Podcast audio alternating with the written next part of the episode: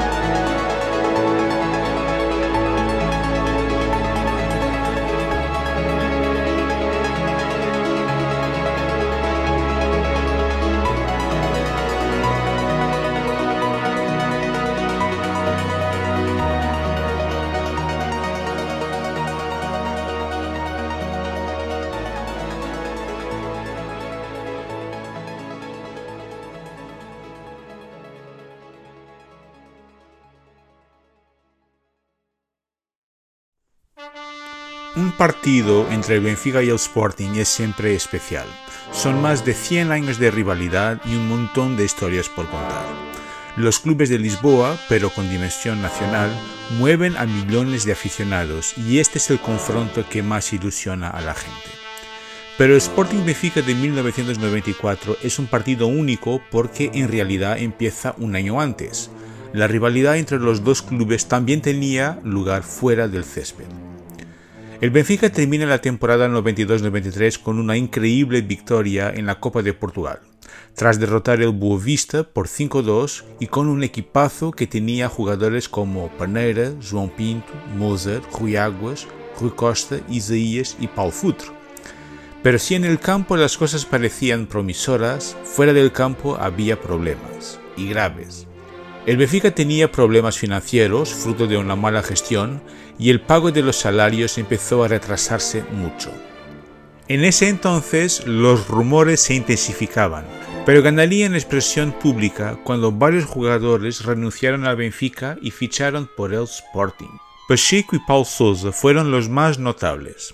Este último fue uno de los pocos jugadores que no habló con la prensa durante la final de la Copa Portugal de la temporada anterior hasta que en el verano de 1993 la noticia cayó como una bomba. Los cambios entre Benfica y Sporting siempre fueron polémicos, pero ver a un grupo de jugadores marcharse al rival por problemas económicos era aún más insólito. La temperatura subió en la relación entre los dos clubes y en la prensa en lo que se conoció como el verano caliente. Era así que la televisión portuguesa hablaba de este acontecimiento. Na luz, a Águia está em estado de choque. Atravessando uma das suas maiores crises financeiras de sempre, o Benfica tem sido arrasado nos últimos dias com rescisões de contratos de alguns dos seus melhores jogadores. Os últimos desenvolvimentos apontam para que também Paulo Futre e João Pinto abandonem os encarnados. Quanto a João Pinto, as razões foram as mesmas que levaram Pacheco e Souza a pedir a rescisão. Esta tarde, a RTP teve a confirmação, João Pinto também enviou um fax para a luz impondo a rescisão do contrato. Destino, o mesmo que Pacheco e Souza. Alberto Silveira desmente. No, ao Benfica e na, no Benfica não temos conhecimento oficial disso. Ouvimos uh, notícias, não estou a dizer que são boatos, ouvimos notícias sobre isso, agora oficialmente não podemos uh, confirmá-lo. Mas parece que não é assim. O fax chegou mesmo à luz. Benfica com os cofres em baixa. Motivo para as rescisões de Pacheco, Souza e João Pinto. A aproveitar-se da situação, apareceu irresistível o rival de Alvalade. Isto é uma resposta concreta. Acho que é uma resposta àquilo que, é, que o Benfica merecia há muito tempo. que realmente eu pessoalmente não preciso, a direção do Sporting não precisa, nem preciso do Sporting. E nem é com as atitudes daquelas que se resolviam os problemas. Penso que eles agora eh, perceberam-se que que o último a rir é que se ri melhor. Portanto, Uma coisa é os jogadores terem rescindido os contratos com o Benfica, outra coisa é chegarem a acordo com o Sporting. Ah, essas situações são paralelas, neste momento existem as duas, é uma realidade. Pode dizer que o Paulo Sousa e o Pacheco são jogadores do Sporting na próxima época? Ah, naturalmente que se não houvesse entendimento nós não estávamos aqui a falar, não? Nem eu eh, sempre disse que este ano não, não iria para a praça pública, nem quero saber eh, de confusões, eh, sei que as coisas estejam devidamente resolvidas e tudo, tudo no seu devido lugar e o preto no branco. O Sporting está interessado em mais alguém? Quer ir buscar mais alguém? Olha, eu gostaria não, não, não entrar nesse pormenor agora, mas sempre lhe digo Mas quer ou não? mas sempre lhe digo que para os grandes jogadores, ah, para grandes jogadores, e venha ele de clube, vier, não importa os clubes, para grandes jogadores, ah, as portas do Sporting, as portas da volta estão sempre abertas. E ninguém pode contrariar a ideia de que João Pinto é realmente um grande jogador. Na luz, como é óbvio, o ambiente é extremamente tenso. Esta tarde, os nomes de Elder e Vítor Paneira foram também muito falados. Elder apareceu e desmentiu que vai abandonar o clube. Estou a pôs em causa a dívida do Benfica. Uh, quanto a mim, penso que eu vou continuar no Benfica, não tenho, não tenho propostas e mesmo se tivesse, o Benfica está em primeiro lugar. Benfica defez o atribulado após uma época cheia de problemas.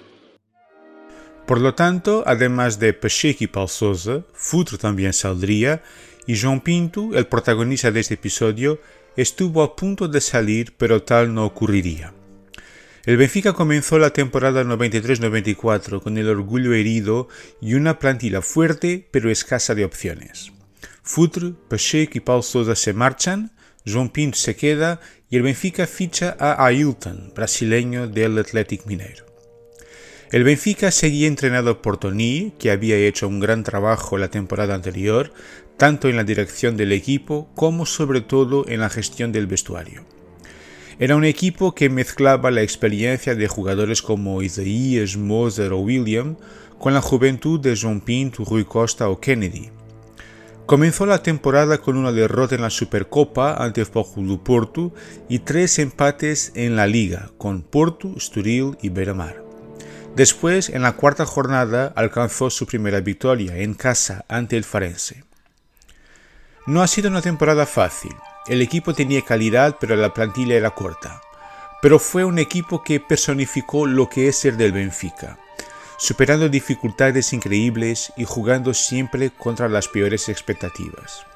Sin embargo, entre algunos de los momentos de la temporada hay que destacar el empate en Alemania 4-4 contra el Leverkusen, un partido loco que merece un episodio, y un partido que nos permitió llegar a las semifinales de la Recopa, cayendo contra el todopoderoso Parma. Pero en ese episodio vamos a hablar del partido de la temporada 93-94, del partido que marcó a una generación, que marcó a mi generación, el partido del 14 de mayo de 1994. El Benfica llegaba a Alvalade como líder de la liga, pero cansado, sin jugar muy bien y tras empatar en casa contra Estrela da Amadora. El equipo desconfiaba de su propia sombra y jugaba contra un grande equipo. A menudo no nos acordamos, pero el Sporting tenía un gran equipo.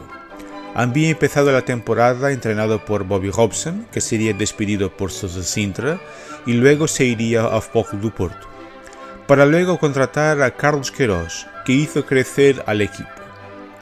La semana previa al partido fue de pesimismo, porque el Sporting contaba con jugadores como Figo, Balakov, un búlgaro que marcaría la historia del fútbol de su país en el Mundial 94, George Cadet, que años más tarde brillaría en el Celtic escocés, Valks, central de la selección holandesa, entre otros.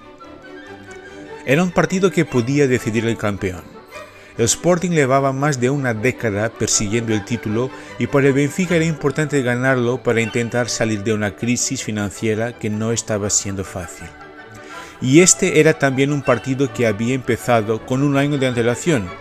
Los acontecimientos del verano del 93 aún estaban muy frescos en la memoria y ver a jugadores como Paul Sousa y Pacheco con la camiseta del Sporting aún se veía como una traición. El ambiente en Alvalade era electrizante. Estamos hablando de una época en la que primero entraba el equipo visitante y era abucheado y solo después entraba el equipo local. Es ese momento que vamos a recordar.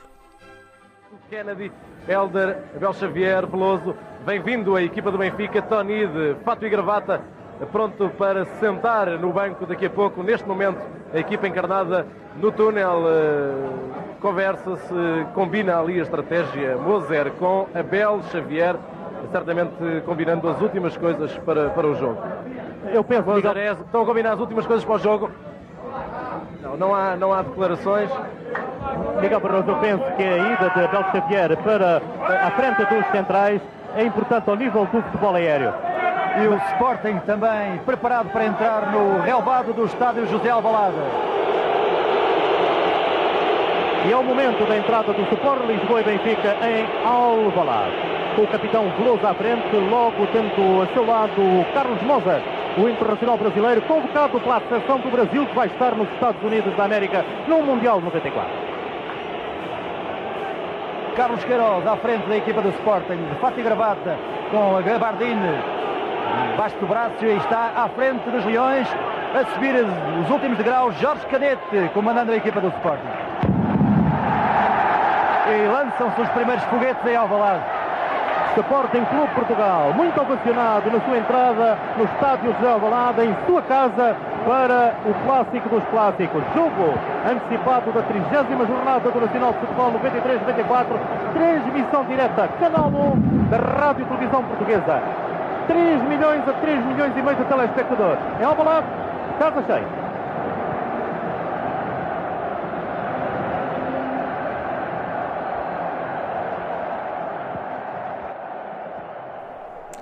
Pocos minutos después empezaría el partido. Sporting entró con Lemaitre en portería, después con Nelson, Stan Valks, Vujicic y Paul Torres en defensa, Paul Souza, Capucho, Balakov, Luis Figo, Jorge Cadet y Jordanov. El Benfica entró en portería con Neno, después con Abel Xavier, Moser, Elder Cristóvão, António Veloso, Kennedy, Vitor Paneira, Stefan Schwartz, Ailton, João Vieira Pinto y Isaías. Era un equipo de Benfica con algunos cambios, quizá un poco más defensivo, pero eh, Sporting estaba en un momento eh, muy fuerte, con mucha capacidad ofensiva, y realmente Sporting entró mejor en el partido y fue con alguna naturalidad que marcó al minuto 8.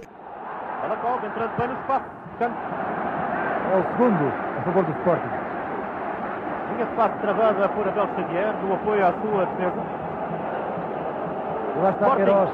Sporting com algumas facilidades nos defesa do Benfica, entrar num espaço que está a ser consentido, a tirar partido disso.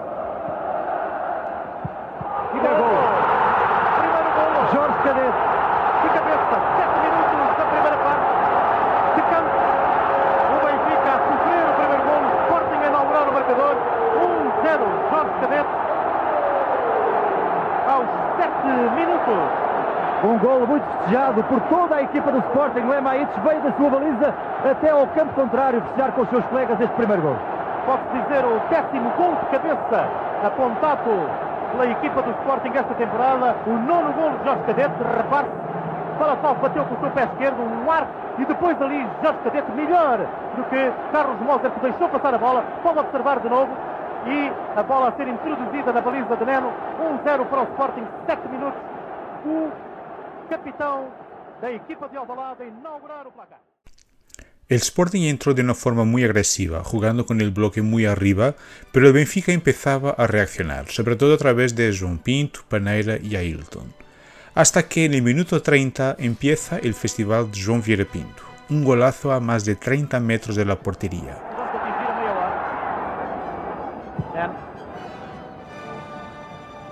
João Pinto.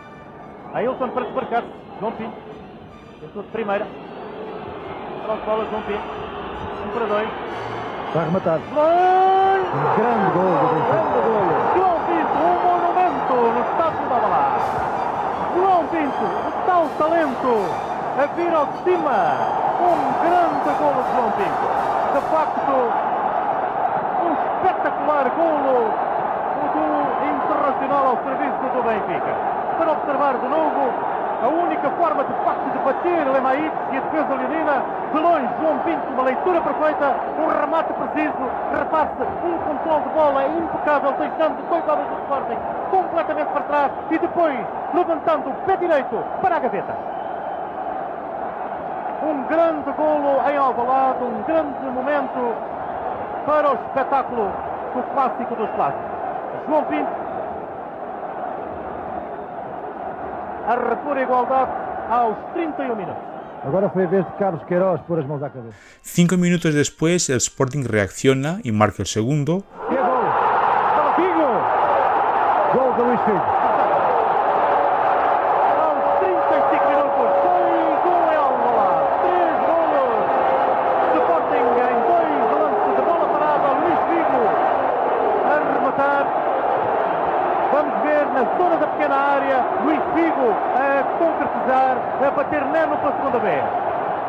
El Benfica empata Carlos Moza. Zé. João Pinto. Ainda João Pinto ficando posse da bola. Tem paneira para o apoio. Tem Ailton do lado contrário. Ainda Boa, João boa, Pinto. Tem Pinto. Gol, Pode tirar. Gol. Gol. Grande gol. Grande gol de João Pinto. Espetacular derby. 2-2. João Pinto para a igualdade. Grande exibição do bicampeão do mundo sub-20. Sporting 2, João Pinto 2. João Pinto, de facto, a estabelecer a diferença no espetáculo. Isto em termos de Benfica. É o único jogador que, de facto, tem voado alto na equipa encarnada. Repare, o slalom de João Pinto. Bateu ali o assiste e depois, do seu pé direito, cruzado, fora do alcance do Lemaí. y en el minuto 44 João Pinto marca el tercero.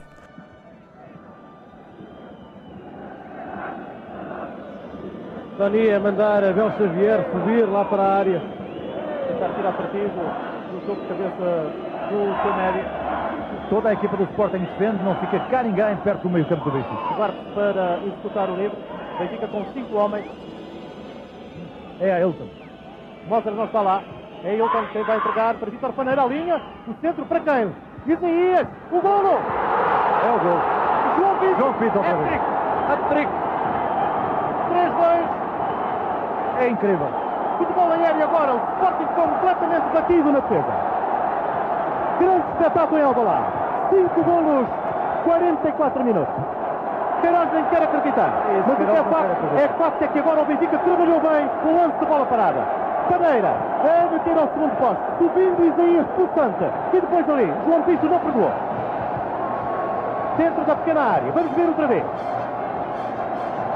Paneiras já fez o centro, Lemaíte está na linha da bola. E depois Pinto fora do alcance do guarda-redes Inês. Bom trabalho de Ailton, não mandou para o segundo posto como se pensava. Meteu no primeiro para a entrada de Vitor Paneira, o centro mais rápido que o Luís Figo. A bola cruzou à boa maneira inglesa a área do Sport, a pequena área. Entrada de Isaías e depois de cabeça João Pinto para o fundo da malha. Mientras tanto llega el tiempo de descanso, un gran partido de fútbol. El Benfica mucho mejor de lo que alguna vez pensaría y el Sporting en shock. Pero fue una decisión de Carlos Queiroz en ese periodo que cambió el partido y que tiene un poco de justicia poética. Sale Paul Tours, lateral izquierdo, y entra Pacheco, jugador que había dejado el Benfica un año antes. Al hacerlo, Queiroz abrió un hueco en su defensa que el Benfica aprovecharía para marcar tres goles más en la segunda mitad, siempre por el lado izquierdo de la defensa verde y blanca. Paneira, Paulo Sousa batido, Benfica com dois homens para a área. Vitor Paneira, Paulo, João Pinto, fecha para Isaías, o tiro, gol. Defesa do Sporting completamente batida em lance de contra-ataque. O Benfica a fazer a triangulação na zona de remate, como manda, de facto, as leis do futebol, como mandam as leis do futebol. Isto é, triangulação, espaço. E agora jogadores a virem festejar, eh, enfim, não estão a, a dar cumprimento. Há regras para festejar e estamos a ver o gol. Repare, João Pinto muito bem para o pontapé certeiro de Isaías. Excelente, excelente a simulação de João Pinto. Realmente o grande jogador da noite. Gabriel, um gol feito no lado onde, falta, onde está a faltar um lateral esquerdo. Exatamente. Portanto, arriscou Carlos Queiroz, Pacheco para diante, faltou o homem à dobra, Paulo Souza foi lá, foi batido por Paneira e depois corredor aberto para a triangulação no contra-ataque e para o quarto gol do Benfica. 4-2 aos 3 minutos da segunda. Batido agora Guiachit. Benfica como corredor lateral direito. Não está ninguém. É lateral esquerdo do Sporting. João Pinto na condição. Ainda com a bola. Entrou já na área. Vai meter para o eixo. Agora tem. Pode marcar. Pinto. 5-2 para o Benfica. Erro tático do Carlos Pereira. E João Pinto continuando de facto a escrever uma noite de grande talento. É isto, Sporting Benfica, Benfica Sporting normalmente tem um jogador, o talento Isaías, com o seu pé esquerdo, isolado, a fazer o segundo gol, a pisar, depois do hat-trick de João Pinto na primeira parte. Erro tático de Carlos Queiroz na saída de Paulo Torres, sofrendo dois golos pelo flanco de Paulo Torres, sem cobertura a meio campo, o Benfica a explorar no contra-ataque, com João Pinto a liderar e a pontear tudo o que é futebol do Sport Lisboa. Bom, Carlos Queiroz vai tentar remediar e vai colocar em campo Poejo. Outra informação na altura dos festejos do gol do Benfica. César Brito, mesmo. Contra-ataque, Vitor Paneira, João Pinto é quem está mais para diante. Helder vai integrar-se agora no movimento atacante, vai sobre o flanco direito. O tal que não tem cobertura, João Pinto no eixo, Ailton do lado contrário. Helder vai meter para Paneira. Para Helder. Gol, incrível. À vontade, Helder, em superioridade numérica a fazer o 6 Gol é incrível. À vontade, Helder subiu na superioridade numérica para o último tempo do terreno, para o 6-2, à meia hora da segunda parte. Queiroz abre os braços para os seus jogadores. É goleada. Repare-se. Helder ficou lá. A boa permuta entre Helder e Paneira, deixando Paneira à vontade, flanquear tudo na linha. Depois, comanda a regra, amortecendo para Helder. Era um jogador que vinha no espaço, que tinha ido à frente para criar a tal superioridade numérica. Era mais um e apareceu a rematar com eficácia. Helder a sair com pezinhos de lã, calma e paulatinamente. E à vontade. Mas bem organizado este movimento, provando do ataque do Benfica, o 6-2 à meia hora. Tony, quando foi o golo, disse- olhava para o banco e dizia: Vou-me embora, vou-me embora. E agora vai chamar um suplente. Tony tem destas vontades, tanto se faz quando está a ganhar por muitos como quando está a perder. El Sporting marcaría un gol más, un penalti de Balakov, pero la victoria era nuestra y el resultado era histórico. El 3-6 es una de las páginas doradas de nuestra historia. La afición lo sabía y los jugadores que la celebraban con la afición también lo sabían. Recuperamos el final del partido con las palabras del señor Benfica, del gran Tony, un hombre que hizo tanto por el club y que ni siempre tuvo el respeto que merecía por parte del club.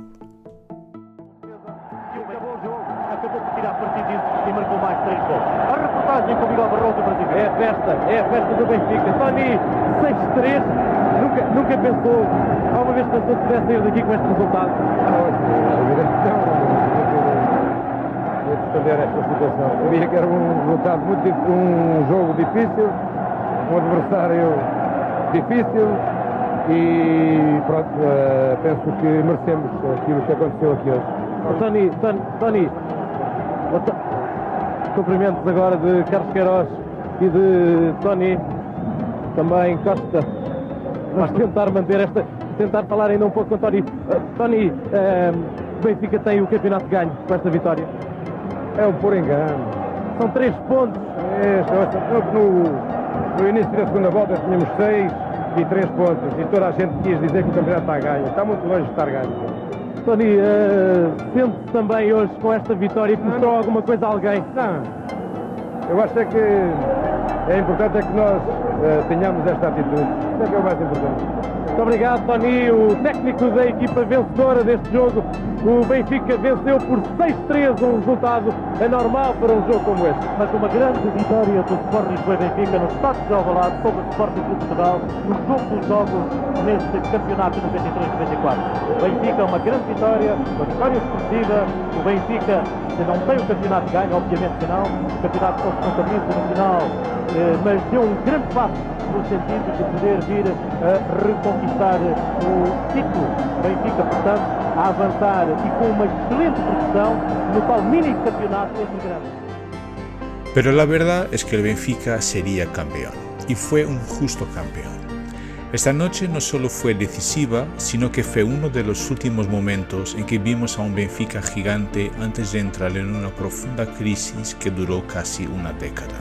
En 1995, Tony ya no era entrenador, Rui Costa ya no jugaba con el manto sagrado y nuestro club entró en una sucesión de decisiones desastrosas.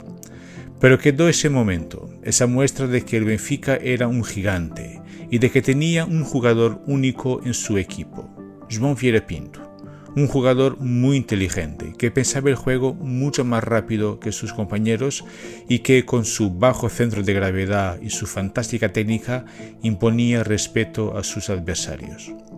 Este partido fue también el partido de su vida, coincidiendo con la primera vez que el periódico A Bola concedió la nota más alta a un jugador. João Pinto se ganó un lugar en la historia y fue con la camiseta del Benfica con la que entró en la Galería de los Inmortales.